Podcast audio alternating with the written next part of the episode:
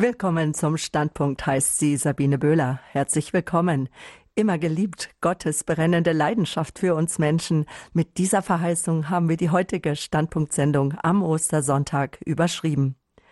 Gott liebt uns Menschen leidenschaftlich, mit Haut und Haaren, mit Leib und Seele. Und er ging so weit in seiner Liebe, dass er uns seinen Sohn sandte. Sein Fleisch und Blut war bei uns auf der Erde und ist heute immer noch und immer wieder anwesend. In jeder heiligen Messe, in jedem Tabernakel und in jeder eucharistischen Anbetung. Jesus ist von den Toten auferstanden, sein Grab ist leer und er ist hier mitten unter uns. Doch wie sieht es aus, liebe Hörerinnen und Hörer? Wie sieht es aus mit uns? Können wir die Liebe Gottes, können wir den Herrn, der wahrhaftig anwesend ist, spüren? Haben wir eine lebendige Herzensbeziehung zum barmherzigen Gott? Brennen wir für ihn?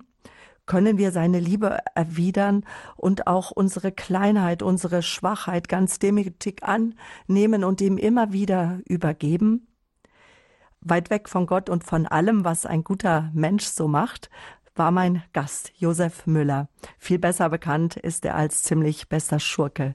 Er hat die Liebe und Barmherzigkeit Gottes am eigenen Leib erfahren, auf allen Ebenen, auch körperlich. Josef Müller war früher weltweit bekannt als Steuerberater und Finanzmakler, wurde dann zum Millionenbetrüger, ist da regelrecht reingerutscht, wie er selber sagt. Dann wurde er vom LKA, vom Landeskriminalamt und vom FBI international gesucht und erstmal nicht gefunden. Dann aber bei einer simplen Einreise nach Österreich. Er kam aus den USA und fühlte sich gut getarnt und dachte, ich werde nicht erwischt, da ist er verhaftet worden. Und wie sich später herausstellte, liebe Zuhörer, wurde Josef Müller nicht nur von der Polizei gesucht und gefunden, sondern auch von Gott. Und heute brennt er für Jesus und für die frohe Botschaft. Und ich heiße Sie ganz herzlich willkommen. Ich freue mich echt, dass ich Sie heute persönlich kennenlernen darf. Hallo, Josef Müller. Hallo, guten Abend. Es freut mich ebenso, bei Ihnen im Studio sein zu dürfen. Und gerade dieses Thema, das mich so ergriffen hat, das mich eigentlich rausgeholt hat vor dem alten Sumpf und von dieser äh, verrückten, äh, ich sag mal, von meinen Eskapaden, die ja wirklich eigentlich am Schluss äh, so schlecht geendet sind, äh, war ich eigentlich froh, dass ich äh, vom, ich sag mal nicht nur von Gott, sondern aber auch speziell äh, von der äh, von der Justiz auch gefangen genommen wurde, um tatsächlich mal über mein Leben nachzudenken und dann zugleich eben von Gott angesprochen wurde und das hat mein Leben so komplett verändert, dass ich heute zu dem Thema sprechen darf zu Ihnen und zu den Hörern und es gibt mir auch so viel Dankbarkeit in meinem Herzen. Mhm. Und gestern in der Osternacht haben wir eine Lesung hier auch gehört, wo Gott sagt, ich nehme euch das Herz aus Stein und gebe euch ein neues Herz. Und man kann wirklich sagen, Ihnen hat Gott ein neues Herz gegeben. Man spürt es auch. Sie waren früher schon jemand, der gewinnend war, wo vielleicht manch einer, würde man negativ sagen, oder er ist drauf reingefallen. Und heute sind Sie gewinnend für Gott und dennoch demütig. Man muss dazu Folgendes sagen, dass natürlich mein, mein früheres Leben mir heute sehr, sehr leid tut. Das heißt, leid tut in der Art, dass ich äh, mich schuldig fühle. Gott hat mir vergeben, ich habe Reue gezeigt. Trotzdem, es ist ein Teil meines Lebens. Das heißt, ich kann jetzt nicht sagen, ich hüpfe jetzt einfach in ein neues Leben rein äh, vor den Menschen, weil es sind ja eben auch noch Gläubiger da. Und deshalb äh, versuche ich zum Beispiel durch Abtretung auch meiner Autorenhonorare Schaden gut zu machen. Ich hoffe, es kommt dazu zu einer Aus Auszahlung, aber man wird sehen. Äh, aber jetzt auf Ihre Bemerkung hin. Es ist tatsächlich so, dass ich es selber bemerke, dass ich manche, dass ich heute eine andere Betrachtungsweise habe. Das heißt, ich, äh, mir gelingt es zwar nicht immer, aber großenteils ist das Wichtigste die Liebe. Dinge in Liebe zu sehen. Früher habe ich das vielleicht gesehen, dass ähm, ich will mal sagen, Liebe nur in gewissen Bereichen, speziell auch unter äh, Freunden vielleicht oder unter Frauen, jetzt meine Beziehung zu Frauen äh, dort eben eine Liebe war, aber dass man zugleich immer geliebt ist, auch von Gott. Das wusste ich damals gar nicht. Und wie ich das erfahren hat, hat es meinen ganzen Körper, ich sag wirklich, mein Geist so erschüttert, dass ich heute froh bin, äh, dass ich äh, zu dieser Liebe Gottes eben gefunden habe. Und das äh, hat mein Leben komplett auf den Kopf gestellt. Und heute denke ich mir, ich verstehe gar nicht, wie ich damals so, ich sag mal, ähm, äh, materi materiell oder auch Erfolgs nur ausschließlich auf Erfolg getrimmt war, ohne eigentlich Gott gesehen zu haben. Und er ist mir damals schon nachgelaufen. Und als Botschafter Gottes kommen Sie inzwischen auch viel rum in Deutschland. Sie sind auch jetzt schon Gast in allen möglichen Talkshows im deutschen Fernsehen gewesen, heute hier bei Radio Horeb. Und zu unserem Sender haben Sie eine ganz besondere Verbindung. Sie haben uns nämlich im Gefängnis im Stadtleim in München immer auf ja, 92,4. Ja, genau. Äh, äh, Radio Horeb ist ja dort in München im Stadtgebiet, äh, äh ich sag mal über UKW zu empfangen auf 92.4. Und äh, ich habe damals, ich kann das nur oft genug immer wiederholen, Pfarrer Dr. Koch hat mich ja schon im Januar letzten Jahres schon mal äh, amüsant äh, da ein bisschen aufgezogen.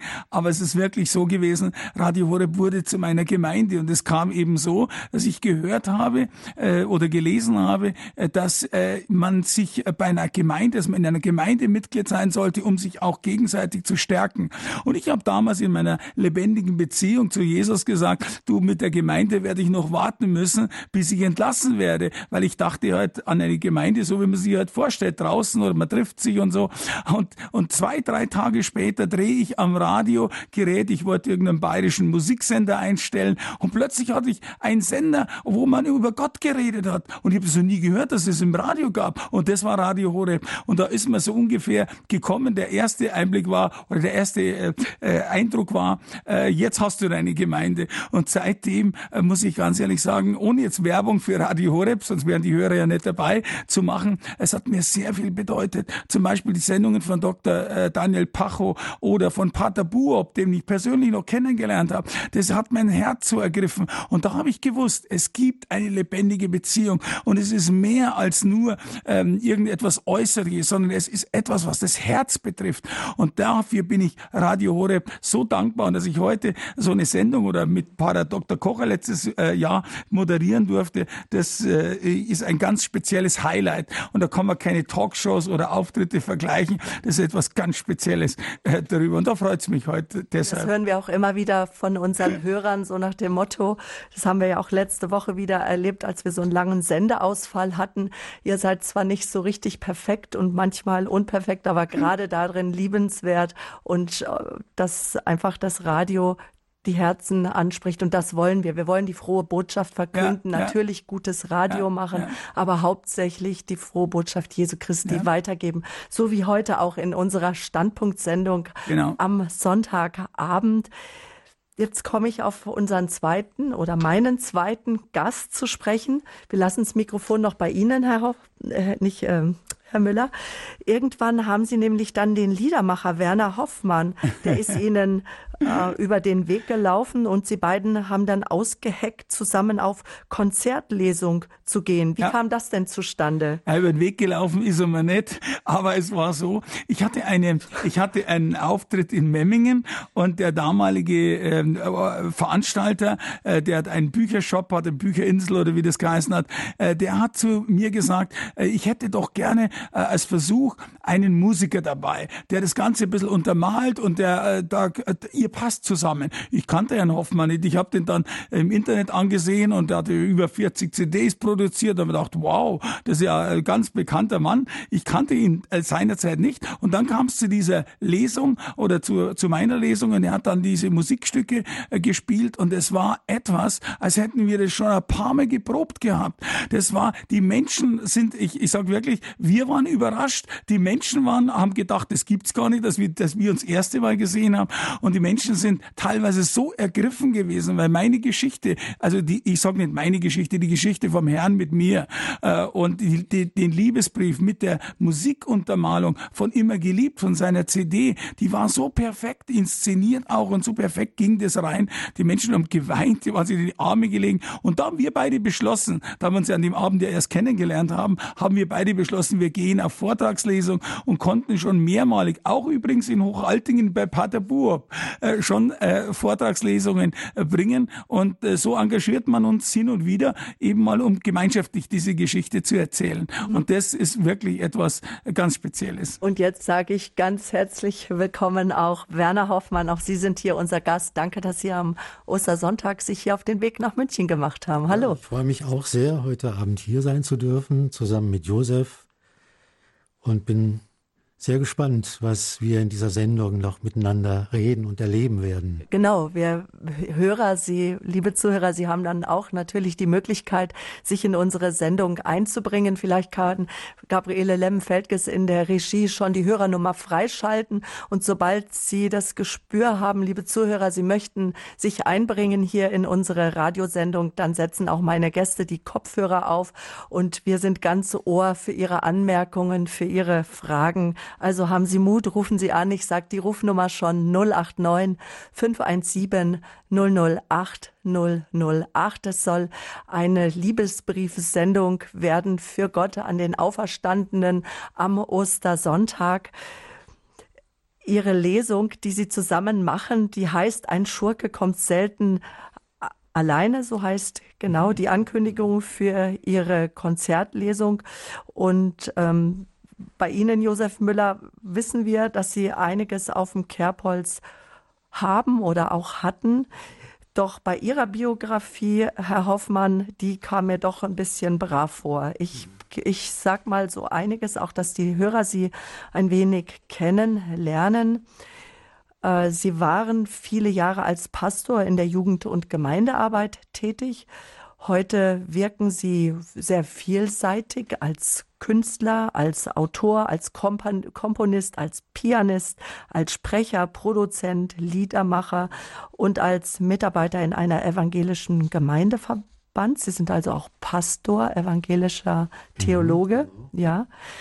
Dann äh, haben sie zahlreiche Hörspiele, Hörbücher, Musik-CDs, Kindermusicals produziert, unter anderem die Erzählbibel und das Historiendrama Der Königssohn von Ägypten. Heute sind sie viel auf Tournee mit ihren, ähm, mit ihren Liedern und wohl auch Lesungen, auch nicht nur in Deutschland, sondern in ganz Europa und, und auch in, in Südamerika. Genau, zum Background familiär. Sie sind verheiratet und sind jetzt vom Niederrhein, glaube ich, letztes Jahr in den Allgäu gezogen. Ja, wir sind vor drei Jahren oder, oder drei? zweieinhalb Jahre ist es erst her, von Wesel, vom Niederrhein ähm, ins, in den Allgäu oder ins Allgäu gezogen. Das war schon ein, ein großer Kontrast vom flachen Niederrhein, vom, von der Rheinebene, dem milden Klima, äh, im Winter Tausende von Wildgänsen, die dort überwintern. Wir haben direkt am Rhein gewohnt, am Rheindeich. Es gab nie Schnee oder nur ganz selten. Und wenn war ja nur mal einen halben Tag. Und unsere Kinder sind nur den Deich heruntergefahren, wenn mal Schnee da war. Und dann ähm, hat Gott äh, seine Hand auf mein Leben gelegt und hat gesagt, du sollst außer Musiker und Sänger und Komponist noch was anderes machen. Du sollst noch mal Pastor werden. Und ich bin dann diesem Beruf, ähm, diesem Ruf gefolgt. Das war nicht ganz einfach, denn wir hatten drei Jahre zuvor erst ein Haus gekauft. Ich hatte ein großes Studio eingerichtet im Keller und hatte dort schöne Produktionen, vor allem Kinderproduktionen gemacht. Großer Teil der Erzählbibel ist dort entstanden.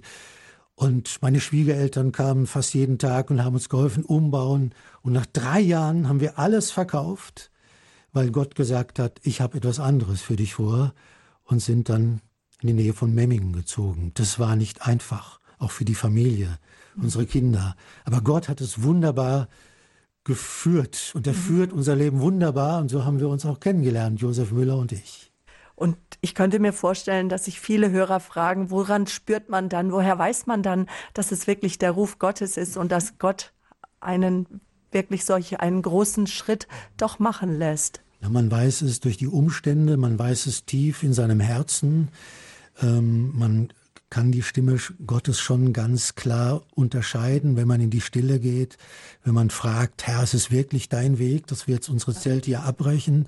Auch die Umstände, äh, wird die Familie mitmachen, wird meine Frau mitgehen, die Kinder. Unsere Juliane war äh, unsere Tochter war ein Jahr äh, vor dem Abitur. Das war auch schwierig, äh, wenn wir die richtige Schule finden. Aber es hat Gott wunderbar gefügt. Ähm, Robin macht jetzt äh, Abitur.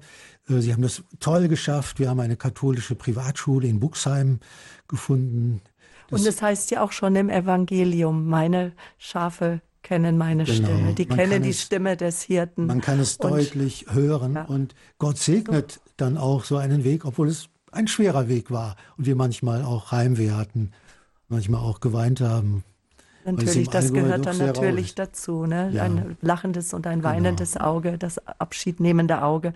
Aber nochmal jetzt auf die Ankündigung von der Konzertlesung zu kommen, die da heißt, ähm, äh, da, wo habe ich sie denn jetzt stehen? Ähm, ein Schurke kommt selten genau, allein. Genau, doch, ein Schurke ja. kommt selten allein. Was hat sie denn jetzt zum Schurken gemacht? Ähm, ein Unglück kommt selten allein, ja. ja. Das war deine Idee, glaube ich.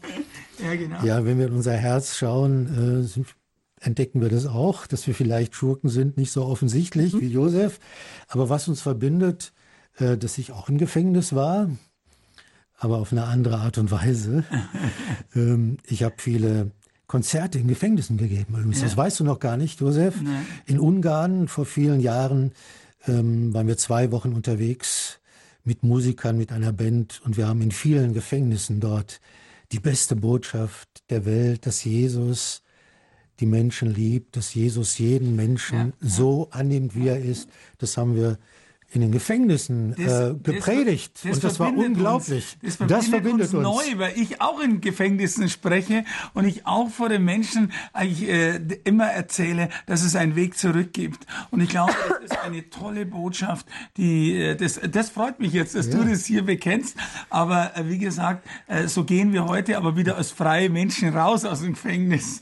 Und das finde ich ganz toll. Also ich glaube, wenn man gerade, ich habe es ja erlebt im Gefängnis und ich habe im Gefängnis ja auch auch Menschen erlebt. Und das ist, glaube ich, ein großer Unterschied. Ich habe Vorurteile gehabt, die haben gesagt, was ist denn da für ein Gesindel drin und was sind da für Menschen, wissen Sie, von oben herab. ist ja, wenn man im Gefängnis ist, dann ist man nichts, da sind ja lauter Ganoven und Gangster. Und plötzlich fand ich mich selber als Steuerberater und auch, äh, ich sag mal, als normal denkender Christ äh, im Gefängnis. Und da, da habe ich mir zuerst einmal gedacht, erstens ist mir aufgefallen, es sind auch Menschen dort drin, es sind Menschen, so wie du und ich, die zwar Fehler begangen haben und kriminell und müssen auch ihre Strafe absetzen, aber es sind trotzdem Menschen. Und das Zweite war das, äh, wo ich mir äh, selbst gesehen habe, ähm, äh, man, es gibt immer einen Weg raus und es ist nie eine Einbahnstraße. Die Menschen, glaube ich, die keinen Weg suchen, die werden immer wieder da reingehen. Aber kein Vorurteil, sondern es hat meiner Hochmut sehr geholfen,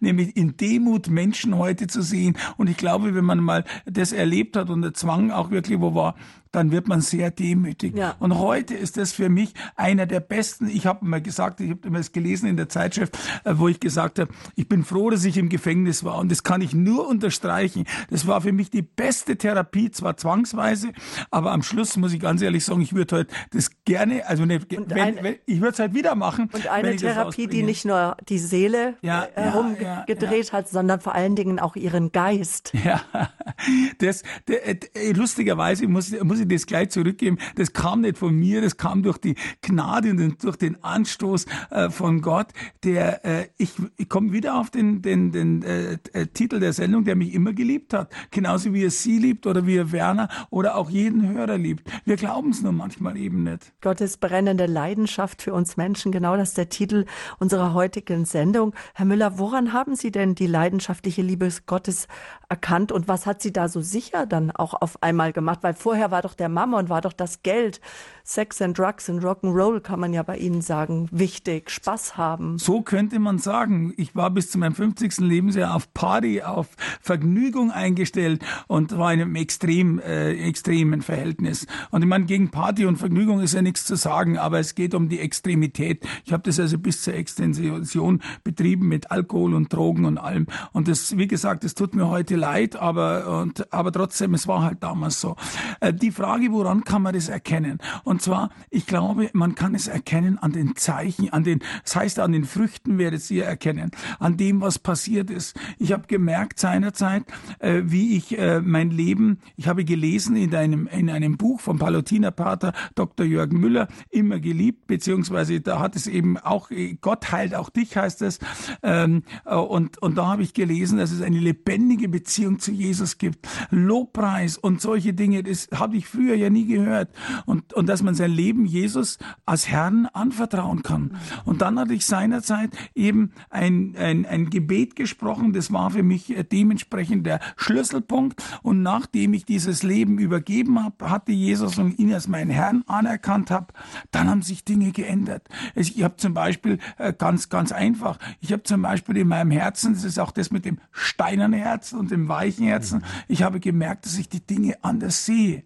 Und, und, und wenn man von sich aus sagt, hoppala, zum Beispiel, kleines Beispiel nur. Ich habe früher, bitte verurteilen Sie mich nicht, ich war so ein lockerer äh, Typ als Frauen gegenüber dem Playboy abonniert, die Zeitschrift, Entschuldigung, das, das äh, könnte auch eine andere Zeitschrift sein und, und, und habe das, das locker, zu Ihrem alten Leben. Das, ja, genau, habe das locker gesehen. Plötzlich hab, habe ich auf den Fernsehzeitschriften vorne immer leicht bekleidete Frauen, was ganz normal ist, gesehen. Und plötzlich hat mir das gestört und ich habe jede Fernsehzeitschrift umgedreht und hinten bei der Fernsehzeitschrift ist meistens immer die Autowerbung drauf.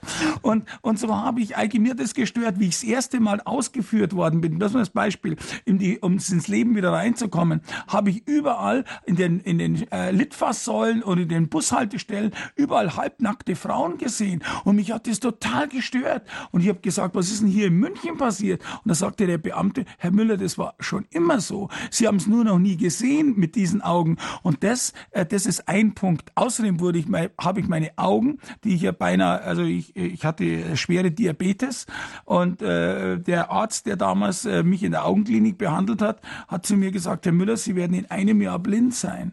Und wissen Sie, was das heißt, Frau Bühler? Das bedeutet was ganz was anderes. Das ist, das ist äh, äh blind und im Rollstuhl. Ich habe hab gesagt, ich hab, kann mir das überhaupt nicht vorstellen. Noch und dann in der anderen Welt, also ja, schon raus aus der Schickeria-Welt, ja, ja, aus dem Geld.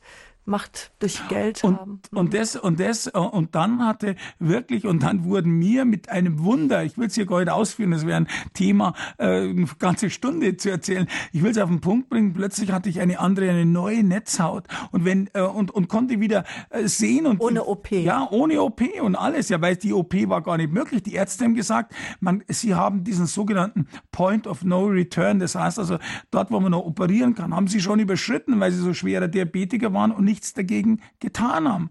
Und, und plötzlich, und ich habe nur eins gemacht, ich, äh, ich habe gebetet. Und zwar gefleht vom Herzen her. Ich habe gesagt, Herr, du hast mir das neue das Evangelium, das Neue Testament gezeigt. Wie kann, wie, äh, ich müsste das Braille-Schrift lernen, die Blindenschrift. Und plötzlich, äh, und, und, und es, es war dann zwei, drei Wochen, vier Wochen, und plötzlich hatte ich bei einer Nachuntersuchung, hat der Arzt gedacht, es wäre der falsche Akt. Und, und dann ist der Oberarzt gekommen und der Chef, der Leiter der Klinik München-Harlaching und alle haben gesagt, in den Augen reingeschaut und, und keiner hat's verstanden. Und dann habe ich gesagt, ja, was seht ihr denn dort? Dann haben die gesagt, wir sehen eine komplett neue Netzhaut. Sie haben ein Netzhaut wie ein Kind. Und ich war damals 50 Jahre alt.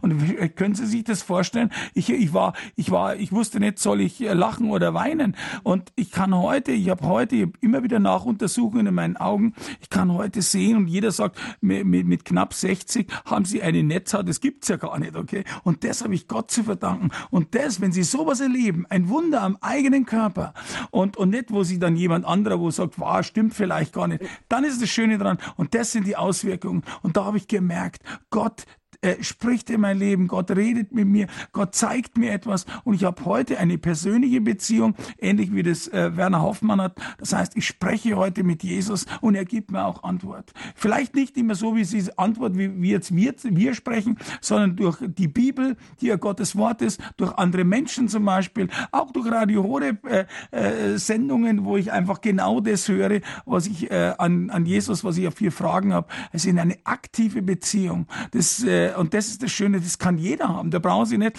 im Gefängnis sein, Sie brauchen nicht Josef Müller sein, Sie brauchen nicht Werner Hoffmann sein, sondern es kann jeder haben, wenn er sein Herz öffnet. Und das ist der Schlüssel an der Sache. Frauen tun sie da immer leichter mit dem Herz öffnen, aber Männer sind verkopft, sage ich immer, weil die haben ja ganz andere Führungsgewalt, aber auch als Mann kannst du Jesus nicht mit dem Kopf erkennen, sondern du musst dein Herz öffnen und dann äh, und ihm die Möglichkeit geben, reinzukommen. Und das ist heute bin ich sowas von glücklich, mit dieser Beziehung zu leben. Kein Geld, keine Drogen, keine keine Yachten und Autos könnten das heute ersetzen. Und ich glaube auch, dass ich das, ich sag mal höflich gesagt, auch äh, kommuniziere und auch ausstrahle.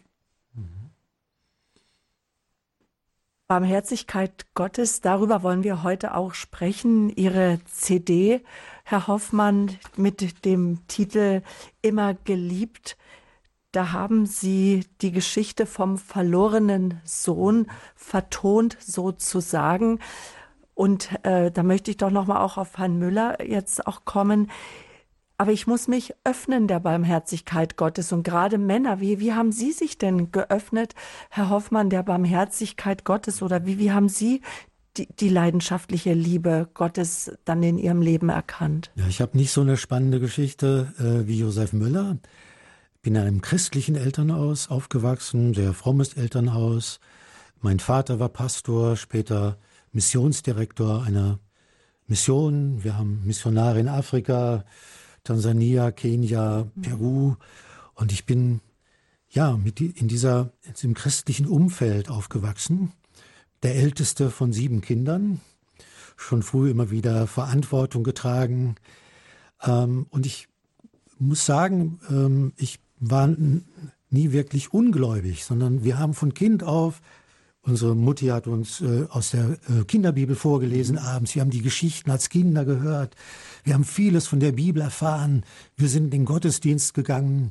Ähm, ich war später ähm, in der Kinderstunde. Ich war im Jugendkreis. Aber mit 16 Jahren ähm, habe ich mich dann gefragt, du bist jetzt äußerlich dabei, du machst alles mit. Ich habe auch nie daran gezweifelt, dass es einen Gott gibt oder es ihn vielleicht nicht geben könnte. Ähm, ich war zwar äußerlich dabei, aber innerlich äh, doch distanziert, dann immer mich mehr von Gott entfernt. Ähm, bis eines Tages in einer Jugendveranstaltung ähm, der Prediger sagte, gehörst du eigentlich schon zu Jesus? Hast du dein Herz schon für Jesus mhm. geöffnet? Du bist vielleicht in einem christlichen Elternhaus aufgewachsen, aber Gott hat keine Enkel, er hat nur Kinder. Es war wirklich ein gesegnetes Haus. Es ist ja toll, wenn man in einer christlichen Familie aufwachsen kann. Es ist wunderbar. Ähm, und trotzdem. ein interessanter Gedanke. Gott ja, hat keine Enkel, also ja, ich kann nicht den Glauben, genau. ich kann die Tradition meiner Eltern die, übernehmen. Ich kann sie vielleicht übernehmen und ja. fortführen, aber es ist dann nicht lebendig. Mhm. Und an diesem äh, Nachmittag war mir klar, du musst Jesus dein Herz geben. Gib mir dein mein Sohn, dein Herz steht in der Bibel.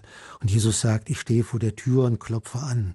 Ja. Und wenn du meine Stimme hörst und die Tür auftust, dann werde ich zu dir hineinkommen und engste Gemeinschaft mit dir haben. Und äh, an diesem Tag habe ich mich ganz bewusst für ein Leben mit Jesus entschieden. Und da hat sich manches verändert in meinem Leben. Ähm, ja, so hat's angefangen und das war dann ein, ein langer Weg. Ich bin ja jetzt auch nicht mehr der Jüngste und lebe schon viele Jahre mit Jesus. Ähm, und wir werden sicher auch gleich, und das ist ja auch ein Grund, warum diese CD entstanden ist, über Krisen sprechen. Es läuft nicht immer glatt im Leben eines Christen. Es gibt Höhen und Tiefen, mhm. es gibt Höhen und es gibt Täler. Und beides gehört zum und Leben. Und vielleicht dazu. kommen wir da gleich auf eins Ihrer ersten Lieder zu sprechen, nämlich auf Heimweh, dass man nämlich Sehnsucht bekommt und Heimweh zum Vater. Was hat Sie inspiriert, dieses Lied zu schreiben? Ja, das Lied ist eigentlich ein Schrei. Also in dem Refrain heißt es, ich will wieder zurück zu dir. Lass mich wieder zurück zu dir. Da will ich endlich wieder hin zu dir, in, in, zu deinem Herzen, ganz nah zu dir. Und manchmal entfernen wir uns ja unmerklich von Gott. In uns ist so eine Bewegung, die uns immer wegziehen will von Gott. Ich weiß nicht, warum das so ist. Erlebst du es auch so? Ähm, und wenn wir nicht aufpassen, dann entfernen wir uns langsam wieder von ihm. Er wird uns nie fallen lassen. Er wird uns nie loslassen. Er ist unser Vater im Himmel. Ähm, aber trotzdem, äh, der Weg ist manchmal ein, ein, innerer Weg, ja. In Anführungszeichen, die, die, die geschäftige Welt zieht einen auch immer wieder rein. Das ist das Problem. Genau, genau. Man, mir geht's ja tagtäglich so. Wir, wir gehen ins, in, ins Bett und reden von Jesus, am nächsten Tag in Morgen Jesus und, und, dann gehst du ins Geschäft oder was und dann passiert tatsächlich etwas, dass du dann, äh, ich sag mal, weggezogen wirst von den Problemen. Ja, richtig, Aber ich richtig. glaube, eine lebendige Beziehung, ich mhm. bete zum Beispiel vor jedem Telefonat nur ein kurzes Stoßgebet und immer immer wieder versuche ich jede Stunde oder zumindest mal alle zwei Stunden immer wieder abzusetzen und zu denken, Jesus, dir gehören die nächsten zwei Stunden in der Praxis. Weil ich sage mal, ohne das vielleicht jetzt äh, anklagen zu sagen, aber wir haben auch oder Jesus hat auch einen Gegenspieler und es ist Satan. Und er versucht natürlich, dass er uns mit der Welt äh, be bezirzt, begurt, be be wie auch immer und wegzieht ja, davon. Und jeder hat ja auch seine Lebensgeschichte, die wir ja auch ein Stück weit mit uns tragen. Aber die Heimkehr des verlorenen Sohns, die hat ja, mit Heimweh begonnen. Sie hat angefangen mit Heimweh, als er ganz tief unten war, ja. quasi bei den Schweinen gelandet ist und nicht einmal zu essen hatte, diese tiefe Not über sein Leben hereinbrach. Diese Teuerung, die ja, kam. Und alles hat dazu beigetragen, dass er immer weiter nach unten kam. Und es sind manchmal Situationen, die Gott ja auch in unser Leben hineingibt weil er uns lieb hat, weil er nicht will, dass wir, dass wir verloren gehen, ja. Und dann erleben wir manchmal auch Dinge, die, die schwer sind. Auch schwere Lebensführungen gibt es im Leben von Christen. Aber ähm, dann ist es das Tolle, dass Gott immer wieder diesen, diese Sehnsucht nach ihm wieder aufweckt. Sie ist auf einmal wieder da. So, ich habe neulich den Psalm 63 gelesen, den das ist so ein Sehnsuchtspsalm, den hat David geschrieben, als er in der Wüste war. In der Wüste Juda. Manchmal ist unser Leben auch so wüste. Wir fühlen uns leer und ausgebrannt. Auch als Christen kann es manchmal so sein. Und dann sagt er, wie er Durst hat nach Gott. Meine Seele dürstet nach Gott, nach dem lebendigen Gott, ja. ja. Und er sagt, ich will wieder nah zu dir kommen. Ich will wieder deine Gottesdienste sehen. Ich, äh, mhm. ähm, und ähm, diese Sehnsucht, die, die ist so wichtig. Äh, und das schenkt Gott immer wieder neu. Und so ist auch dieses Lied entstanden. Da will ich endlich wieder hin, zurück, zurück zu dir, zu dir, Gott, in deine Gegenwart, in deine Nähe. So wie Augustin sagte, äh, unser Herz ist unruhig. Also ich kann ja. das bestätigen, weil ich war genau zu dem Zeitpunkt, wie ich im Gefängnis war. Ich sage immer, äh, meistens, wenn wir auf das Thema des Lied Heimweh kommen, äh, dass der verlorene Sohn im, äh, ich sag mal, im, im Schweinestall aufgewacht ist und der Josef Müller im Gefängnis. Das ist auch diese Parallele zwischen den Geschichten. Und, und ich habe auch dieses Heimweh gefühlt, praktisch gefühlt. Und zwar nach zwei, erstmal natürlich zu meinem äh, irdischen Vater, der mit der der mit äh, 95, 94 Jahren zu Hause war und, und seiner Pflege, er war unter Pflegschaft schon, und seiner Pflegerin gesagt hat, hat er gesagt, das hat er nicht mir gesagt, sondern seiner Pflegerin hat gesagt, ich warte jetzt nur noch mehr, bis mein Sohn aus dem Gefängnis nach Hause kommt und dann kann ich abtreten. Es ist unglaublich, wenn man sowas hört. Und das hat mich so auch verzehrt nach meinem irdischen Vater und zugleich natürlich nach Gott, der mich aufgenommen hat. Und da habe ich gelesen im Neuen Testament, ich kann zu ihm so kommen, wie ich bin. Das heißt also genau auch der Junge oder der, der, der, der Sohn im Schweinestall, der hat sich ja nicht erst einmal gewaschen oder sich ein Deo angelegt, sondern der ist so dreckig, so schmutzig gekommen und sein Vater hat schon geschaut nach ihm, hat die Arme ausgebreitet und hat gesagt, komm Sohn. Und er mag richtig gestunken haben. Und ich im Gefängnis, ich muss ganz ehrlich sagen, wir hatten zwar was zum Duschen und ein Deo, aber ich war innerlich, kommt ich mir schmutzig vor, weil ich war ja eigentlich, äh, äh, ich sag mal, Entschuldigung, den bayerischen Ausdruck, ein Saubeutel, sagt man bei uns. Aber, aber ich war ja ein, ein Anführungszeichen, ein Schurke und ich kann mir so, äh, so, so, so, so schlimm vor. Trotzdem hat mich der Vater aufgenommen und das fand ich so toll, auch an diesem äh, Song Heimweh. Aber dieses, diese Sehnsucht äh, nach Gott, ja, die schenkt ja. Gott auch in dein Herz hinein. Ja, klar. Du kannst gar nicht von alleine kommen. Wenn Gott es nicht wirken so würde, es, genau. er, schenkt dir diesen ja, Hunger ja, und Durst ja. nach, nach Leben, nach mehr. Das kann doch nicht alles gewesen sein, fragen ja viele das Menschen heute. Das ist ja auch das gewesen, zum Beispiel wie ich, wo ich noch im, ich sag mal, in dem Reichtum war, hatte ich immer eine Sehnsucht. Und ich wusste nicht, nach was diese Sehnsucht war. Ich habe sie nicht stillen können, nicht, ich sag mal ganz klar, mit Frauen, mit Alkohol, mit Drogen, mit, mit Luxus, mit Gütern. Äh, diese Sehnsucht blieb und erst jetzt weiß ich, nach was diese Sehnsucht war. Und wie du sagst, es kam eben von wirklich von Gott, der das in uns eingepflanzt hat. Und ich glaube, jeder Hörer, der da draußen ist, der kennt diese Sehnsucht. Das ist eine tiefe Sehnsucht, die man spürt, wenn man mal zur Ruhe kommt. Und diese Sehnsucht, die kann nicht mit irdischen Dingen, äh, ich sag mal, befriedigt werden. Und ich glaube, viele Menschen verstehen mich da, genauso wie du weißt, vor was ich spreche, Werner. Ja, richtig. Hören wir jetzt vielleicht in das Lied Heimweh rein. Und liebe Hörer, ich möchte Sie einladen, lassen wir uns alle da jetzt hineinfallen in das Lied Heimweh von dem Liedermacher, von meinem heutigen Gast hier in der Standpunkt-Sendung von Werner Hoffmann.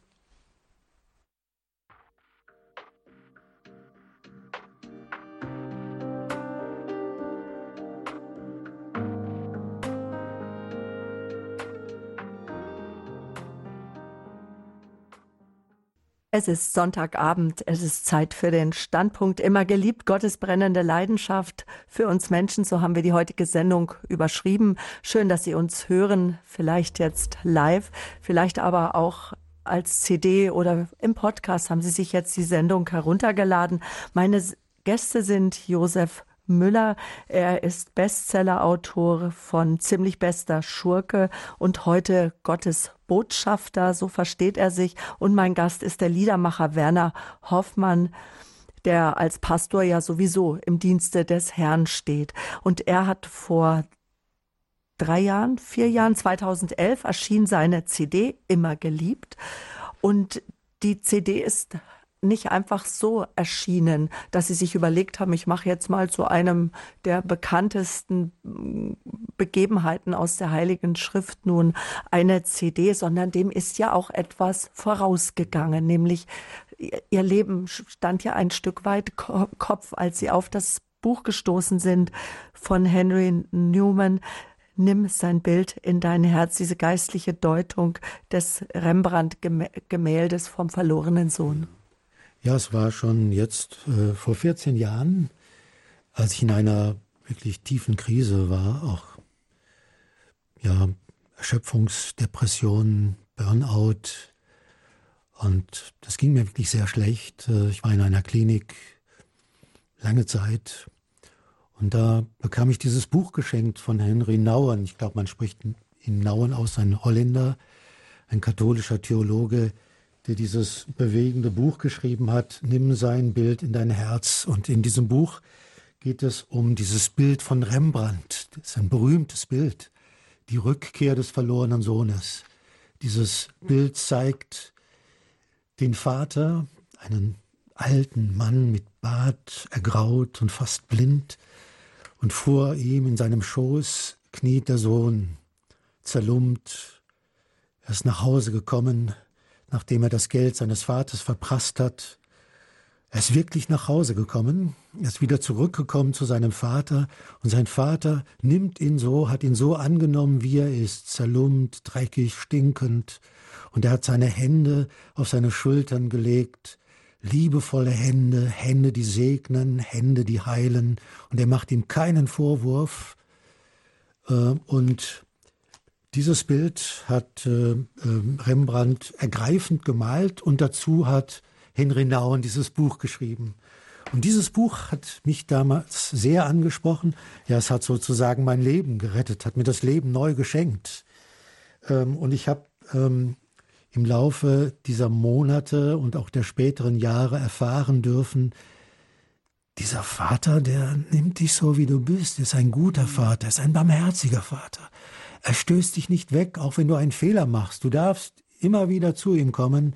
Seine Hände sind liebende Hände, sind segnende Hände. Und wenn man genau hinschaut, ist es eine weibliche Hand ja, und eine männliche Hand. Genau, es ist diese starke Hand Gottes, die kräftige Hand, die, die dich hält, wenn du vielleicht äh, in der Gefahr stehst zu fallen, die dich herausreißt aus dem ja. Sumpf, aus dem Dreck. Und es ist die die zärtliche Hand Gottes, ja. Ich will euch trösten, lesen wir mal in der Bibel, wie euch eine Mutter tröstet, ja. Mhm. So ist Gott auch. Er ist ein starker Gott, ein mächtiger Gott. Er ist der Gott, der den, die, die Welt geschaffen hat, aber er ist auch der Gott, in dessen liebevoller Hand ich sein darf. ein Zitat von Henry Nouwen aus dem Buch. Da heißt es, Gottes Mütterlichkeit in ihrem unendlichen Mitleid sich auf ewig mit dem Leben ihrer Kinder verbindet. Also er verbindet sich ja. ein Leben lang mit uns Kindern, mit auch einer genau. mütterlichen Liebe. Wir sagen oft Gott Vater, aber er hat es auch zärtlich. Ja, ja, das ist wunderbar. Ähm, das hat ähm, Naun, äh, das hat Rembrandt in seinem Bild. Ähm, man muss schon näher hinschauen, um das zu sehen sehr schön dargestellt. Ähm, und ähm, der Sohn bleibt der Sohn, auch wenn er sich entfernt hat. Mhm. Und er darf wieder zurückkehren zum Vater. Mhm. Vielleicht können wir jetzt noch mal auch darüber sprechen, wenn wir schon jetzt bei dem Gleichnis des verlorenen Sohnes sind. Was will uns Jesus mit dem Gleichnis vom verlorenen Sohn sagen? Wo finden sich für Sie die bewegendsten Momente in dieser Geschichte, Herr Müller?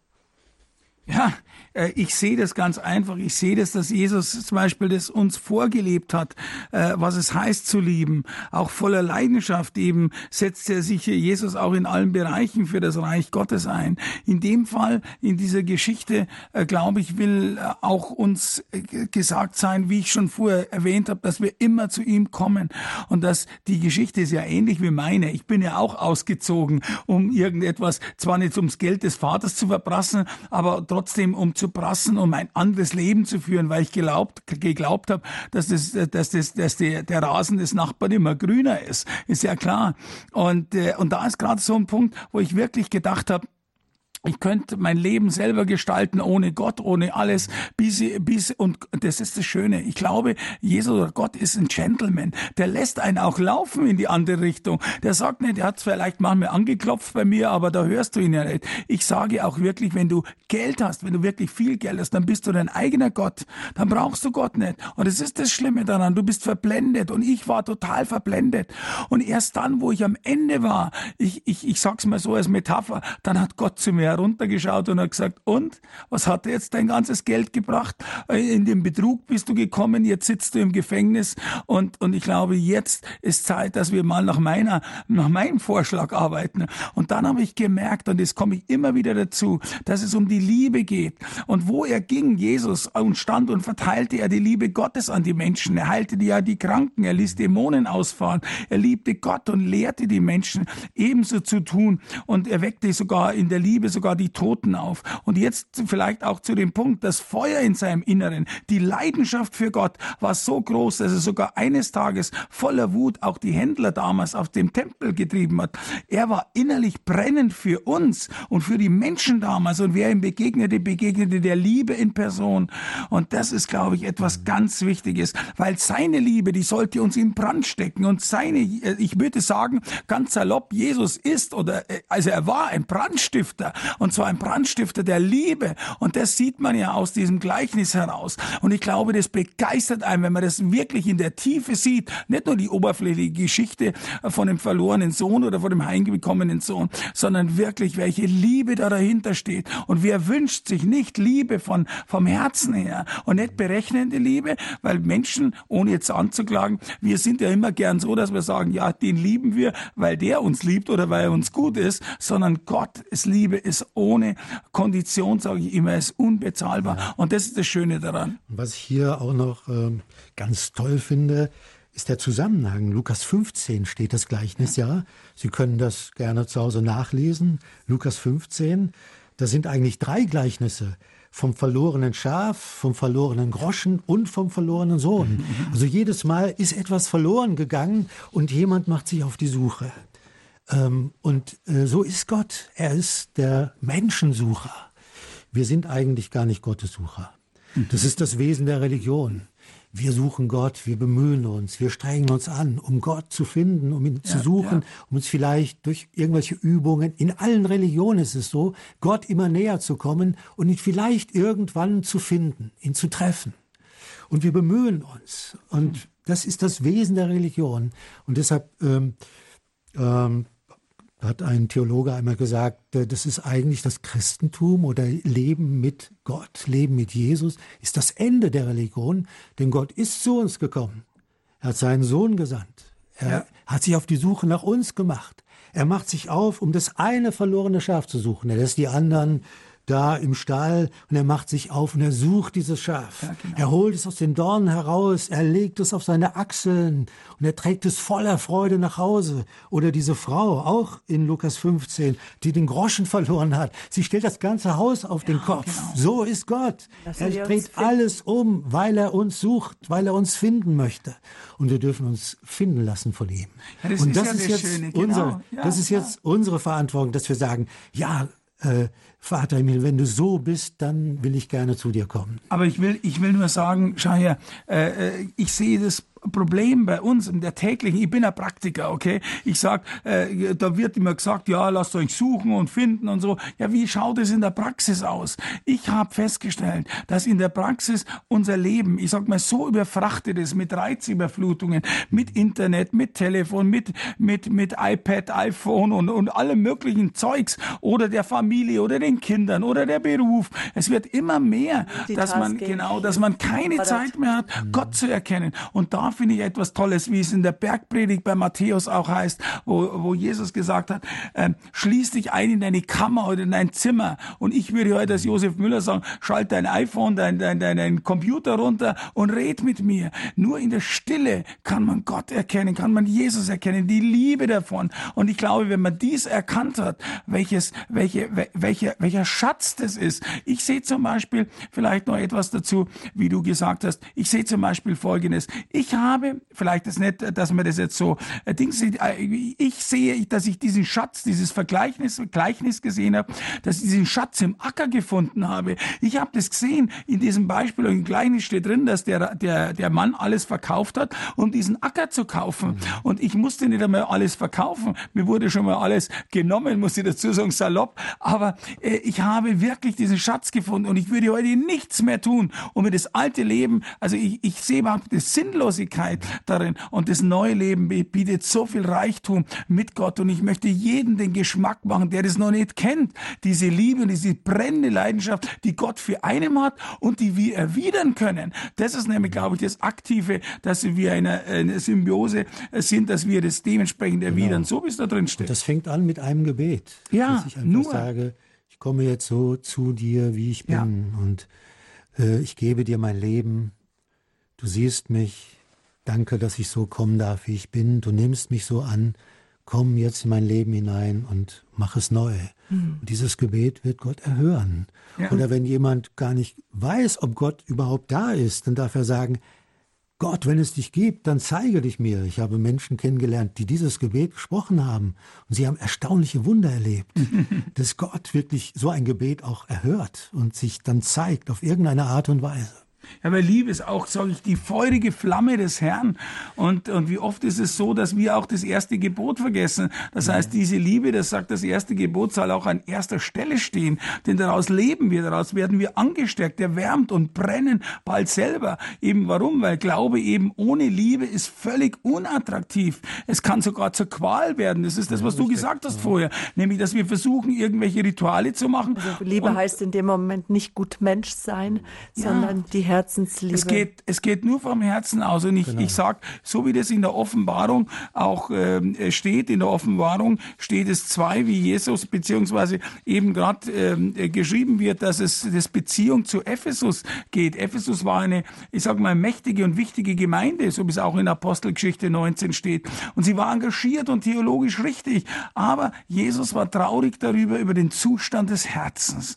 Und er, er sagt, dass der Zustand des Herzens, der äußere Zustand Zustand war überwältigend, aber der innere Zustand, der ist erkaltet und er sehnt sich danach, eben gekannt zu werden, so wie das Matthäus 25 steht. Äh, und das ist das Wichtige. Und ich glaube, dass wir wieder zurück müssen zu dieser brennenden Liebe vom Herzen her. Ja, und das ist ja auch interessant. Äh, ich glaube, einen guten Vergleich haben wir da auch ähm, in dieser Geschichte vom verlorenen Sohn. Es gibt ja noch einen zweiten Sohn, ähm, ja. Und bei dem war es so, wie du es eben beschrieben hast, der brannte nicht mehr. Der war richtig gehorsam, der war pflichtbewusst, der war gesetzestreu, der war fleißig. Aber als er mit der Freude konfrontiert wird, als sein Bruder nach Hause kommt, ähm, da kann er das nicht verstehen. Wie kann der Vater diesen Schurken aufnehmen, ja? ja? Wie kann denn sowas sein? Und es bricht aus ihm heraus, wie sein, sein wahres Wesen, sein Stolz, seine Herzlosigkeit, sein Egoismus. Er schimpft. Naun sagt dazu, das ist das Verlorensein des grämlichen Heiligen.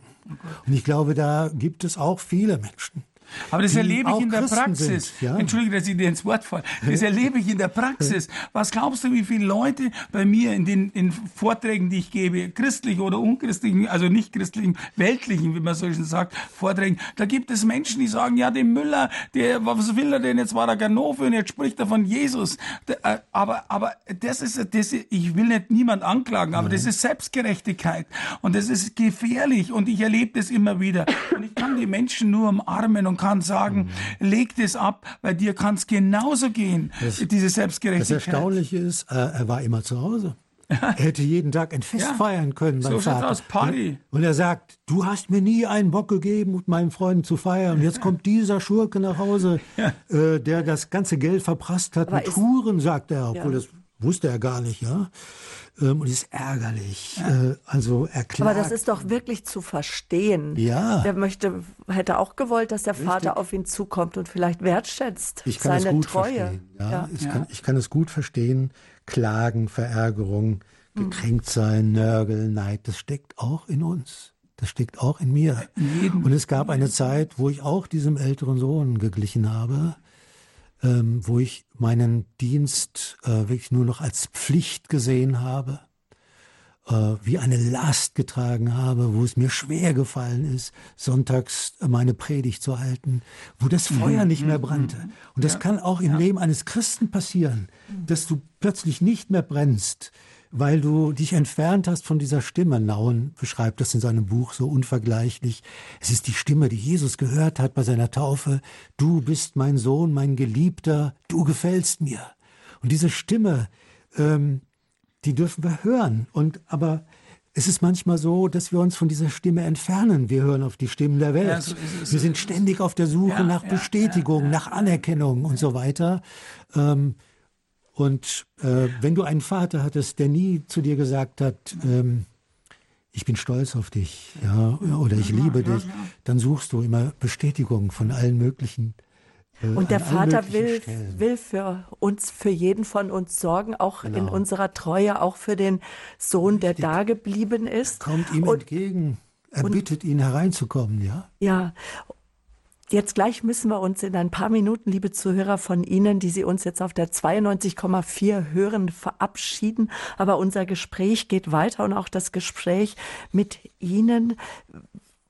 Vielleicht so die Frage an Sie, wie haben Sie sich von Gott finden lassen? Wo haben Sie sich finden lassen? Vielleicht mögen Sie auch kurz Ihre Geschichte erzählen und mit meinen heutigen Gästen teilen, mit Josef Müller und mit Werner Hoffmann. Rufen Sie uns an, die Nummer 089 517 008 008. Lassen Sie das eine lebendige Sendung werden. Ich sage nochmal unsere Telefonnummer, wenn Sie uns aus Österreich, der Schweiz, Luxemburg, aus den USA, vielleicht Asien zuhören. 0049, die deutsche Vorwahl und dann 89 517 008 008. Und für alle, die uns auf der 92.4 im Großraum München hören, springen Sie schnell an Ihre DAB Plus Geräte, wenn Sie schon eins haben. Wenn nicht, kaufen Sie sich eins oder gehen Sie ins Internet oder schreiben Sie sich schon mal auch die Nummer vom CD-Dienst vielleicht auf, um sich die CD zu bestellen. Weil jetzt Unsere Standpunktsendung geht weiter. Immer geliebt Gottes brennende Leidenschaft für uns Menschen. Und wenn Sie keine Möglichkeit haben, jetzt uns noch weiter zu hören, möchte ich Sie doch kurz wissen lassen, was Sie nächsten Sonntag erwartet. Dann ist Gregor Dornes auf Sendung. Er ist im Gespräch mit Michael Hesemann. Michael Hesemann ist Historiker und Autor und es geht um Armenien 1915 der erste Genozid des 20. Jahrhunderts, so hat Papst Franziskus gesagt. Also schalten Sie auch ein nächsten Sonntag am 12.04., wenn Sie mögen, zum Standpunkt oder bleiben Sie uns treu. Gleich geht's weiter hier im Standpunkt bei Radio Horeb. Und jetzt hören wir ein weiteres Lied von Werner Hoffmann, meinem heutigen Gast, nämlich Komm heim.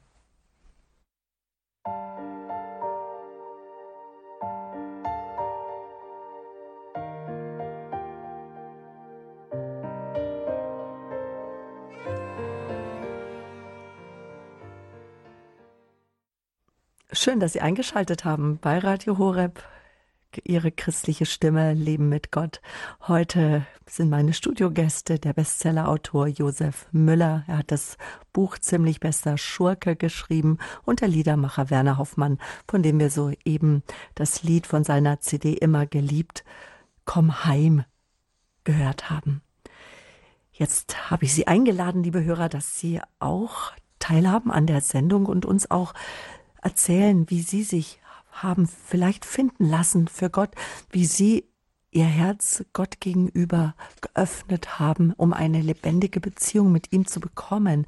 Nämlich darüber haben wir jetzt in der letzten Stunde gesprochen, dass es uns gar nichts nützt, wenn wir vielleicht die gesamte Bibel, jede einzelne der Gleichungen, der Gleichnisse Jesu kennen oder auch die Geschichten des Alten Testaments, aber wir haben die Liebe nicht dabei, das Herz nicht dabei, wenn wir die Worte der heiligen Schrift lesen, dass sie uns eine heilende Schrift werden. Dazu müssen wir unser Herz öffnen. Doch die große Frage ist immer wieder, wie tue ich das und woran erkenne ich auch, ob mein Herz geöffnet ist oder geöffnet war. Aber jetzt, bevor wir darüber gleich weitersprechen, erstmal Herr Schiel aus Mainz. Hallo, aus ja. Mainz rufen Sie uns an. Ja. Hallo, Herr Schiel. Ja, ja, ich möchte nur sagen, ich, bei mir ist es nicht so, dass ich meinetwegen ein verlorener Sohn war, sondern das war bei mir umgekehrt. Mein Großvater, der hat immer in der Bibel gelesen und das ist durch den Krieg passiert, den habe ich nur kurz kennengelernt und der hat immer aus dem, hat die Gleichnisse von Jesus äh, vorgelesen und zu Hause meine Mutter und mein Vater die sind zwar katholisch, äh, die sind zwar äh, evangelisch verheiratet und sind auch äh, getraut worden und sie sind aber nicht in die Kirche gegangen. Und ich habe mich, ich bin krank geworden und da hat eine Psychologin hat bei mir festgestellt, ich war 23 Jahre alt und die hat gesagt, die hat gesagt, ich wäre geistig und körperlich entwickelt wie ein 14-Jähriger. Und das hängt mir jetzt noch nach. Und die hat aber mir nachher zu mir gesagt, ich wäre ein Suchender gewesen, weil ich habe den Weg in die katholische Kirche gefunden. Und zwar war das in Köln. Ich bin dann immer am Kölner Dom vorbeigegangen und habe immer mehr überlegt, die heiligen drei Königinnen, die haben Gott gesucht und irgendwie im Unterbewusstsein. Ich habe gar nicht geredet mit niemandem. Ich war immer einsam und auf einmal war ich in der katholischen Kirche drinne, ja. Und äh, diese äh, und dann ist mir aber auch aufgefallen, dass die Leute, mit denen ich zusammenkam, da hatte ich immer Pech, dass ich keinen richtigen glühenden Christen gefunden habe. Und da ich bin jetzt alt, über 70 und bin krank. Mhm. Und mit meiner Einsamkeit. Äh, wie sehen Sie das denn heute, was Ihnen damals die Psychologin gesagt hat, dass Sie mit Ihren 23 Jahren wie ein 14-Jähriger waren? Haben Sie das als Kompliment angesehen? Weil es sagt ja auch Gott zu uns, werdet wie die Kinder, werdet einfach, äh, seid ganz in dem, was ihr tut, werdet einfach ein Stück weit. Oder wie hat das damals auf Sie gewirkt und, und wie hat, hat sich dann Ihr Leben dennoch dann verändert? 23-Jähriger. Mhm. ich habe geschrien, ich konnte nicht ätzen und konnte nicht trinken und man wollte mich in, in, in die Klapsmühle einliefern. Und mein Vater, der war Major, und da hat man sich ja auch mal um meinen Vater gekümmert, wie geht's dann zu Hause? Und dann hat er erzählt, ja, mein Sohn, der ist so krank und der schreit da rum. Und da haben sie gesagt, sie sollen dann zu Professor Fervers gehen in Köln. Das war der Direktor der psychologischen Klinik in, in, in, in, in Bonn. Und das, das war meine Rettung. Da bin ich dann hingekommen. Und äh, ich, da denke ich, denke ich immer noch dran. Und das hält mich über, immer noch über Wasser, dass ich den kennengelernt habe. Bei mir ist das leider so gewesen, ich habe eine Frau geheiratet, die hat ein ganz hartes Schicksal.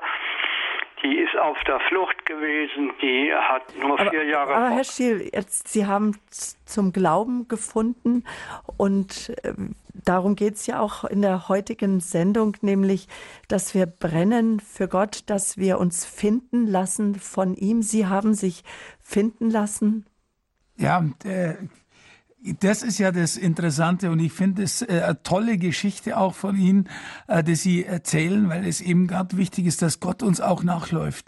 Das ist wichtig, dass er uns sucht überall. In und, zum Psychiater und in die Psychiatrie. Ja, bis dahin, also überall. Es gibt keine Grenzen, wo wir ihn nicht, äh, wo wir ihn nicht äh, finden können oder wo er uns nicht findet. Das steht ja auch in den Psalmen. Egal wo, er wird, er wird uns überall finden.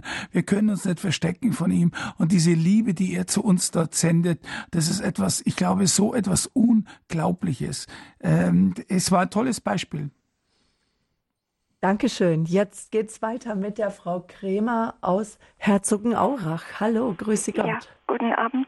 Guten Abend. Herzliches Vergelt's Gott für Ihre Zeugnisse. Und ich wollte jetzt nur sagen zu dem Brennen. Ich habe das große, die große Gnade gehabt, vor ein paar Tagen, es war letzte Woche erst, in der Grabeskirche in Jerusalem zu sein. Und da ist äh, oben ähm, das sozusagen das brennende Kreuz mit einem, der gekreuzigte, mit so einem Flammenbogenkranz äh, herum. Und die Mutter Gottes, das müsste sein, rechts und links noch eine Frau. Und die Gewänder, die waren auch, also wie, wie, wie, wie durchsichtig, auch wie, wie Flammen. Sie waren praktisch sozusagen verwandelt durch die Liebe Gottes. Und das hat mich eigentlich auch wieder gar nicht so gewundert, denn wir haben das ja praktisch in jeder heiligen Messe. Wir haben das in, was heißt wir haben, wir haben das nicht. Das hat uns Jesus natürlich verdient, ganz klar. Und das haben wir das, dieses neue Gewand in der heiligen Beichte, wenn man es, ja, leider Gottes, das größte Unglück, das ist mir ja auch passiert, was ich vielleicht auch verloren hatte. Und da ist die ganze Freude, da ist die ganze Wahrheit drin, da ist die ganze Schönheit drin. Preise den Herrn für seine Kirche. Das wollte ich jetzt nur sagen. Ich bin auch sehr, sehr viele Umwege gegangen und sehr, sehr schwere familiäre ähm, Schicksalsschläge, schwere Krankheit und so weiter und so fort. Preise den Herrn. Und die Wahrheit, da ist alles drin und da ist die Schönheit drin und da ist eben alles drin. Aber wir müssen auch unseren Blick dafür öffnen, damit wir die Schönheit erkennen können. Mhm. Ja, es ist äh, wunderbar, dass Gott uns dieses neue Leben ja schenkt, wie ein neues Kleid. Das haben Sie eben auch so schön gesagt mit diesem Bild, das Sie gesehen haben in der Grabeskirche. Und dieses äh, neue Kleid ist das Kleid seiner Gerechtigkeit. So steht's in der Bibel.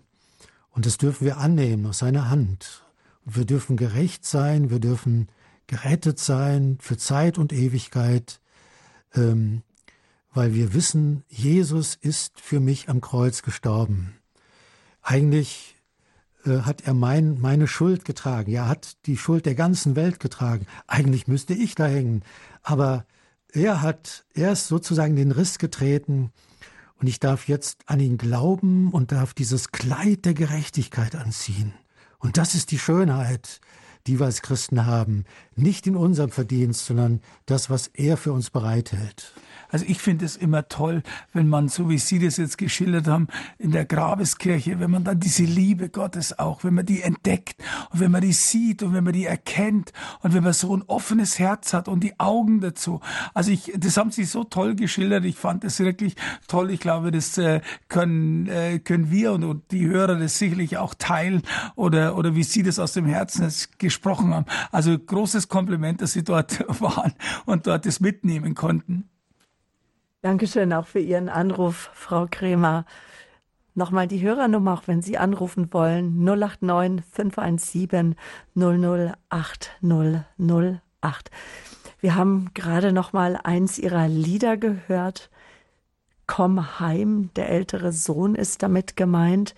Auch wir sind immer wieder eingeladen, jeden Tag, jede Sekunde immer wieder neu heimzukommen zum Vater, uns von ihm in Empfang nehmen zu lassen.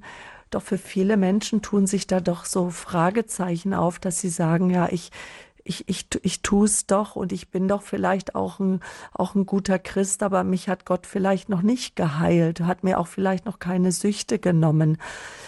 Öffne ich mich nicht bin ich es dem Vater nicht, nicht wert? Bin ich doch vielleicht der Sohn, der zurückgeblieben ist und der doch nicht so gewürdigt wird von Gott? Ja, es ist ja nicht so, dass Gott unser Leben immer heilt, wenn wir zu ihm gehören. Er heilt uns innerlich, er heilt unser Herz. Er schenkt uns dieses neue Herz. Wir haben es eben schon gesagt, dieses Herz aus Stein nimmt er weg und gibt uns dieses neue Herz, das weich ist. Und das macht er in jedem Fall. Er heilt uns auf jeden Fall innerlich. Ähm, er wird uns nicht immer äußerlich heilen. Das, wir leben in dieser gefallenen Welt. Aber es wird einmal so sein, dass wir, ähm, es wird uns in der Bibel diese Aussicht geschenkt, dass äh, wenn wir bei Gott sein werden, dass es kein Leid, kein Geschrei, keine Schmerzen, nichts mehr geben wird, dann wird alles neu genau. sein. Genau.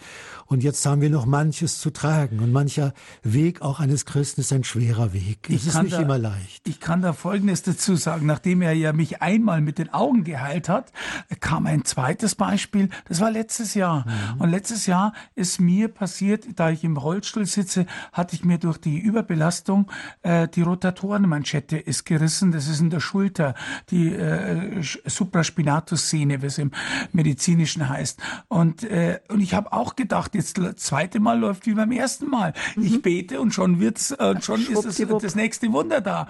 Aber Gott hat gesagt, jetzt zeige ich dir mal, wie es auch anders geht. Nämlich, ich musste mich operieren lassen und ich habe es am Anfang nicht verstanden, aber er hat mich getragen.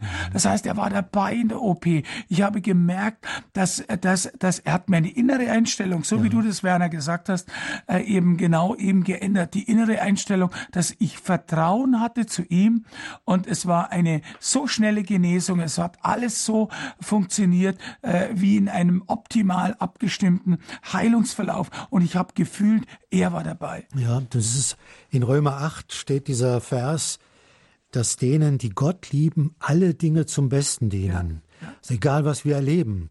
Manches schmeckt uns nicht. Das ist wie bei einem Kuchen, ja. Wenn man so die einzelnen Zutaten einzeln essen würde, äh, Mehl, Backpulver, äh, ein rohes Ei, das schmeckt uns nicht. Aber alles zusammen gesehen wird ein wunderbarer Kuchen, wenn er in den Ofen kommt und dann gebacken wird.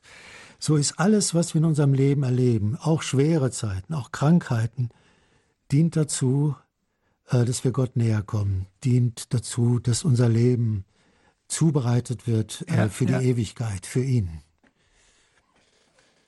Aus Diesbach hat uns jetzt Frau Schlicker erreicht. Hallo, willkommen. Ja, guten Abend.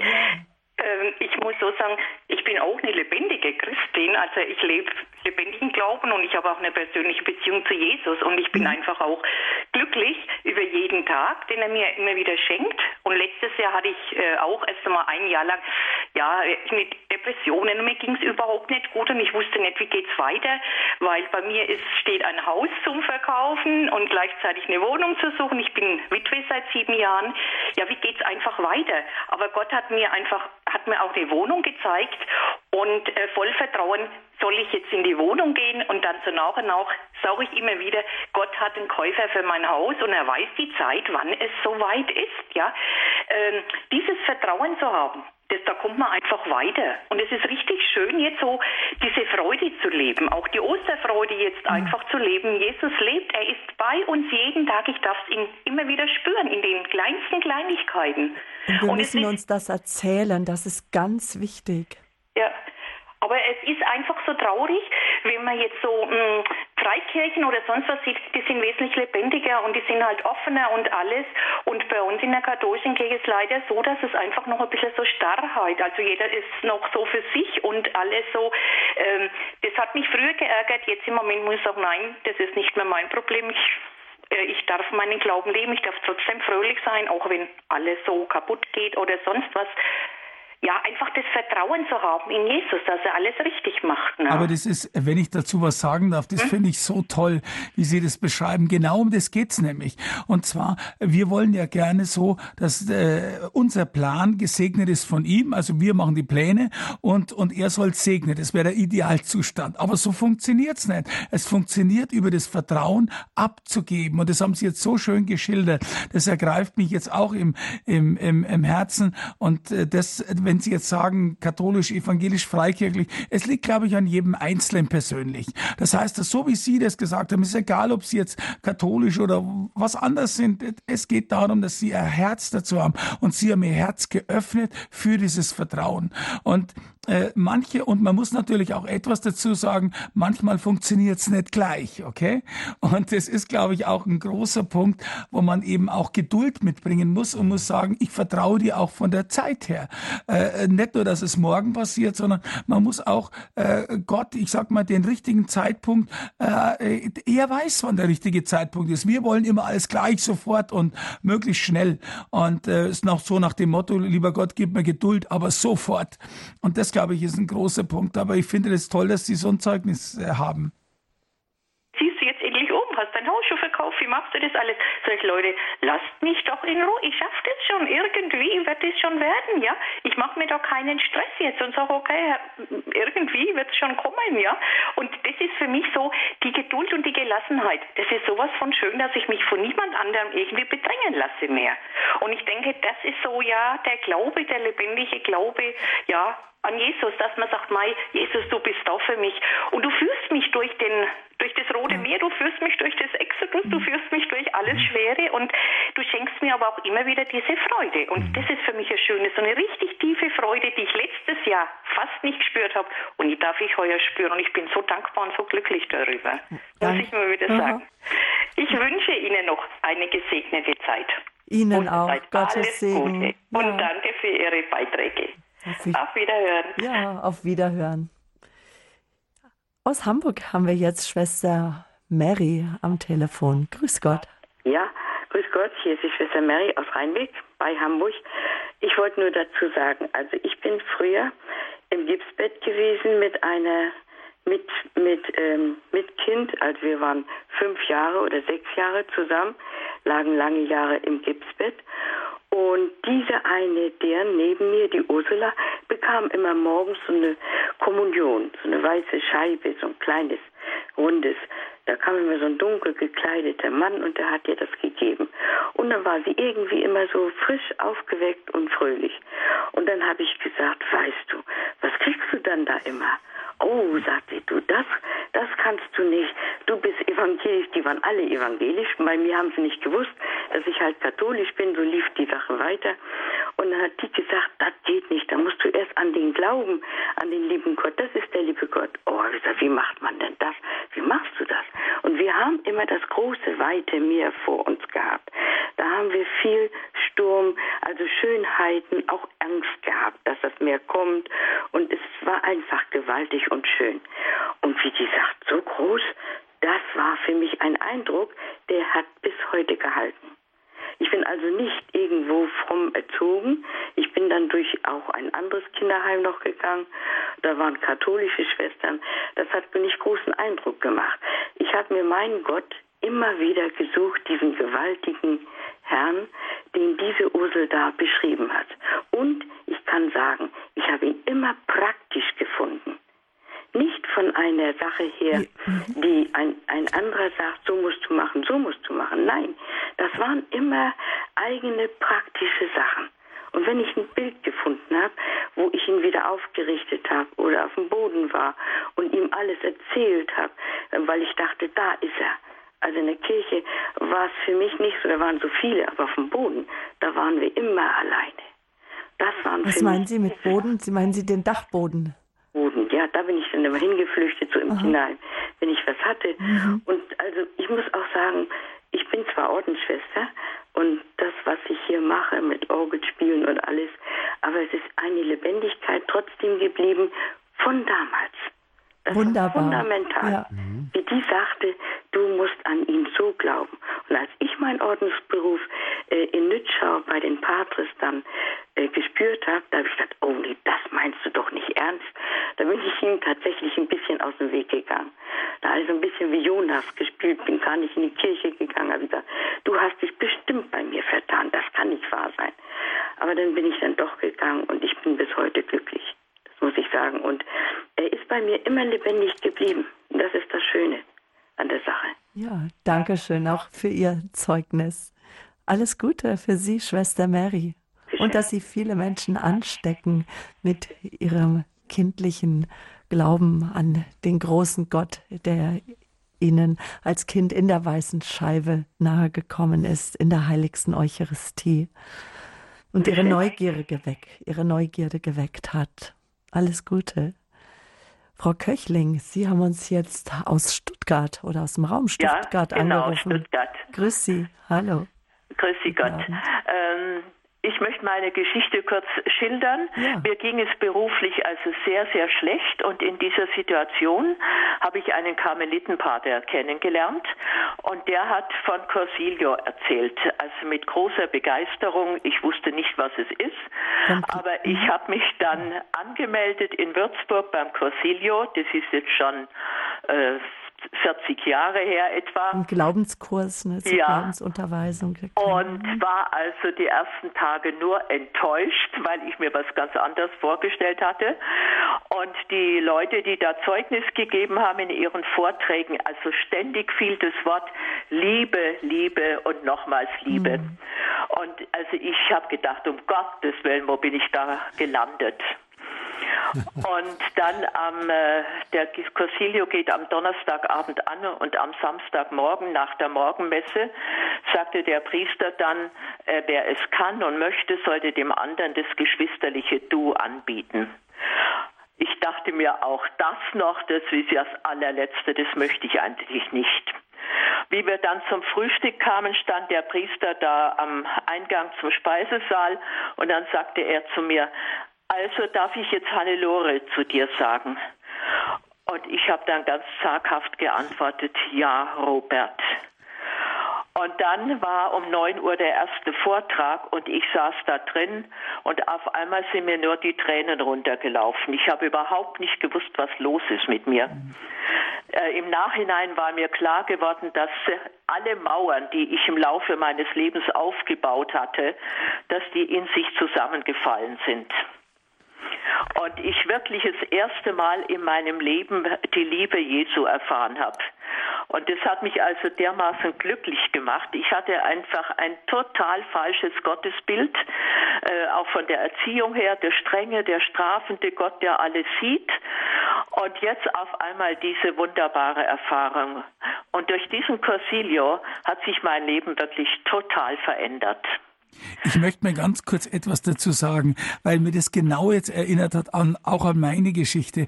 Und zwar, wie mir das äh, bewusst worden ist, welches Leben ich geführt hatte und wie ich jetzt an der Lebensänderung war, habe ich zwei Tage lang, und das ist mir nicht peinlich oder ich schäme mich nicht dafür, geweint. Und zwar, das war ein befreiendes Weinen, das war nicht ein, ein wie sagt man gleich, mitleidiges Weinen über sich selber, sondern ich habe mir das Ganze, das ist mir richtig, das, das ist mir richtig ra rausgekommen. Ich konnte es gar nicht mehr stoppen. Zwei Tage lang geweint.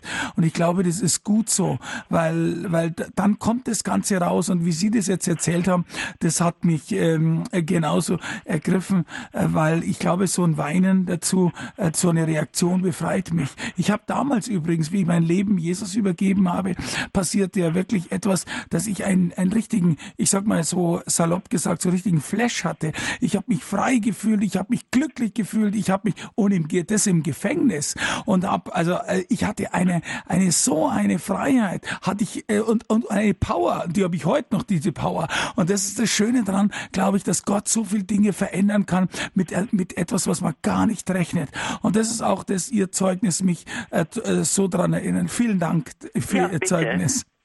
Ich danke auch vielmals.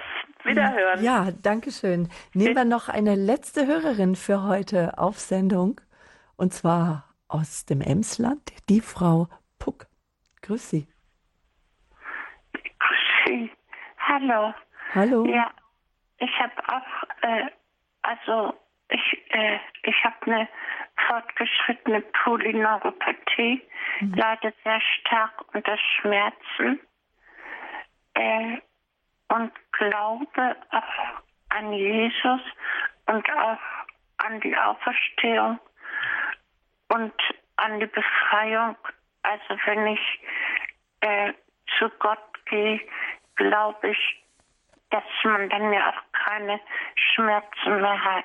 Also das richtig, oder? Ja, das dürfen Sie, wenn Sie an Jesus glauben, dürfen Sie das ganz fest wissen. Sie werden keine Schmerzen mehr haben, Sie werden frei sein, Sie werden lachen und jubeln und wirklich in diesem, in diesem neuen, ewigen Leben äh, mit Gott zusammen sein. Das dürfen Sie glauben und daran dürfen Sie sich festhalten. Das sage nicht ich, sondern das sagt Gott selber in seinem Wort. Halten Sie das fest. Genau, und, und darauf freue ich mich schon, wenn der Tag kommt. Ich hoffe, dass ich ganz ruhig einschlafen kann. Was wir auch immer wieder wissen, auch von Hörern, von unseren Hörern, Frau Puck, die Schmerzpatienten sind, die Schlimmstes auszustehen haben, die aber wissen, Gott ist auch mit mir in diesem Schmerz drin. Er weiß um diesen Schmerz. Und Schmerzpatienten sagen immer wieder, wenn ich weiß, Gott trägt diesen Schmerz mit mir zusammen, dann frisst dieser Schmerz nicht die Seele auf, sondern ich kann trotzdem mein Herz erheben zum Herrn. Und das das wünsche ich Ihnen von Herzen jetzt, dass der Auferstandene Sie mitnimmt und auch, auch Sie äh, sich gesehen fühlen in Ihrem Schmerz. Ja, ich habe so eine Sehnsucht nach diesem äh, Tag, wo ich, äh, wo es aufhört. Und ich freue mich sogar.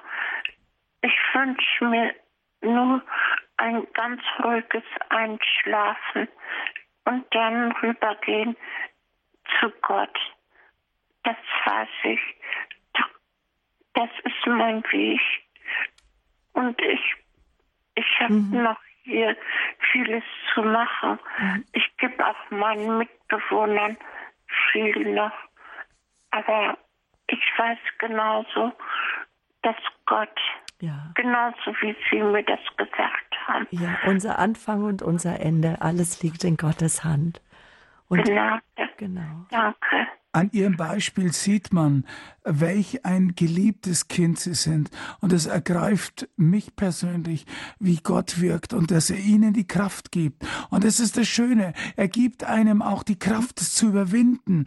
Und darum halten sie dran, seien sie dran. Und sie haben genau das Richtige gefunden. Und ich glaube, manchmal zeigt es sich, dass man gar nicht viel Worte machen muss.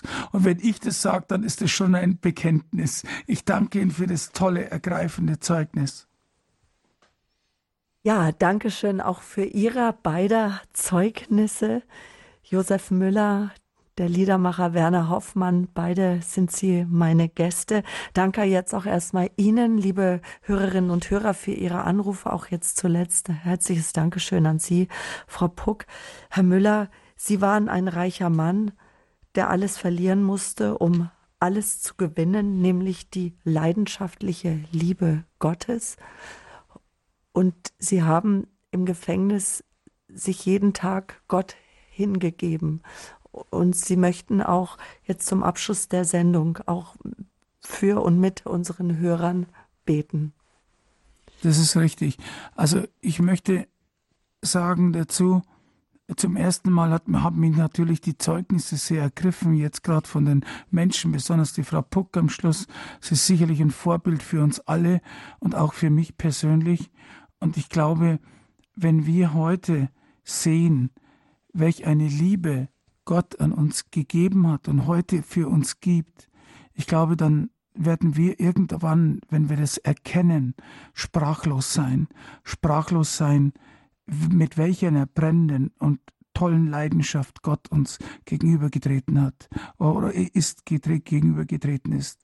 Und ich glaube, wir können vielleicht am Schluss ein paar Worte finden dazu. Lieber Gott, wir danken dir dafür. Wir danken dir dafür, dass du uns liebst, dass du uns mit deiner brennenden Leidenschaft nachgehst, wie ein Verliebter. Eigentlich möchte man fast sagen, wie ein verrückter Verliebter.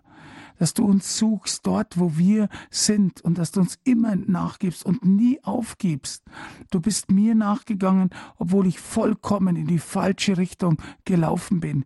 Ich habe Geld, Ehre, Luxus und solche Sachen favorisiert als Lebensmittelpunkt. Und du hast nie aufgegeben, du hast nie gesagt, ich lasse den Josef Müller laufen, sondern du bist mir immer nachgelaufen. Und Herr, dafür danke ich dir und ich danke dir dafür, dass du das auch bei jedem anderen machst, bei jedem Hörer und bei jedem anderen, äh, der dein geliebtes Kind ist. Und das sind wir alle. Und dafür danken wir dir, lieber Gott. Und ich glaube, man kann das gar nicht ausdrücken dazu, äh, in welcher Liebe du da bist. Und lieber Gott, ich bitte dich, dass du alle Menschen und speziell auch die, die jetzt neu im Glauben sind oder die noch gar nichts gehört haben von dieser brennenden Leidenschaft, dass du diese Menschen im Herzen berührst und dass du sie im Herzen berührst und ihnen zeigst, wie liebevoll du bist. Und ich glaube, das Stichwort äh, auch am Schluss ist nur die Liebe. Ohne Liebe geht gar nichts und mit Liebe geht alles. Und so ermuntere ich auch alle Hörer dazu, ihr Herz zu öffnen und diese, diese Verwandlung von dem steinernen Herz zum liebenden, zum weichen Herz, alle Türen zu öffnen. Und ich glaube, Gott das freut mich so. Du machst es. Und heute ist der beste Tag dazu. Heute ist Ostersonntag. Heute bist du auferstanden, Jesus. Und deshalb komm in die Herzen der Zuhörer, komm in die Herzen der, die ähnlich so wie ich im Sumpf und im Dreck waren und wie der verlorene Sohn im Schweinestall damals. Komm und berühre die Menschen. Und ich danke dir dafür. Im Namen unseres Herrn Jesus Christus. Amen. Amen. Ja, danke schön. Und mit diesem Gebet geht unser Standpunkt Abend zu, zu Ende. Dankeschön, liebe Hörerinnen und Hörer, für Ihre Aufmerksamkeit, für Ihr Dabeisein. Es geht weiter hier bei uns bei Radio Horeb jetzt gleich mit der Komplett im Nachtgebet der Kirche und anschließend mit Gott hört dein Gebet. Den Standpunkt gibt's wieder am nächsten Sonntag. Dann geht es um den Genozid in Armenien äh, Armenien 1915 der erste Genozid des 20. Jahrhunderts, so hat Papst Franziskus es betitelt. Michael Hesemann ist unser Gast bei Gregor Dornes, also nächsten Sonntag, selbe Uhrzeit, 20 Uhr im Standpunkt. Es gibt zu dem heutigen Standpunkt mit Josef Müller, dem Bestsellerautor von Ziemlich bester Schurke und auch von meinem Gast Werner Hoffmann. Er ist Liedermacher und äh, auch Schriftsteller, Autor mehrerer Lieder, auch von Hörbüchern, von Kinderhörbüchern. Die Angaben dazu, die finden Sie wie immer im Internet auf www.horeb.org. Schauen Sie ruhig hinein, klicken Sie auf unsere Homepage und ab morgen ist die Sendung auch im Podcast nachzuhören.